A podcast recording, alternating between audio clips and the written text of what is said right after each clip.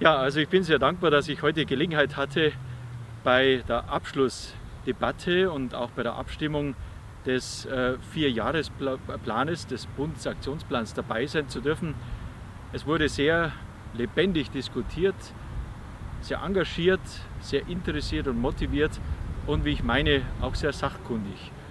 Also für mich sehr beeindruckend, wie katholische Jugend, in dem Fall die christliche Arbeiterjugend, hier sich hineinhängt für eine gute Sache, für eine solidarischere Welt, in der es gerechter zugeht, nach den Maßstäben des Evangeliums und in der alle Menschen unabhängig von ihrer Herkunft, von ihrem Aussehen, von ihren Begabungen leben können, gut leben können, gerecht leben können. Danke der CRJ, dass Sie sich dafür stark machen.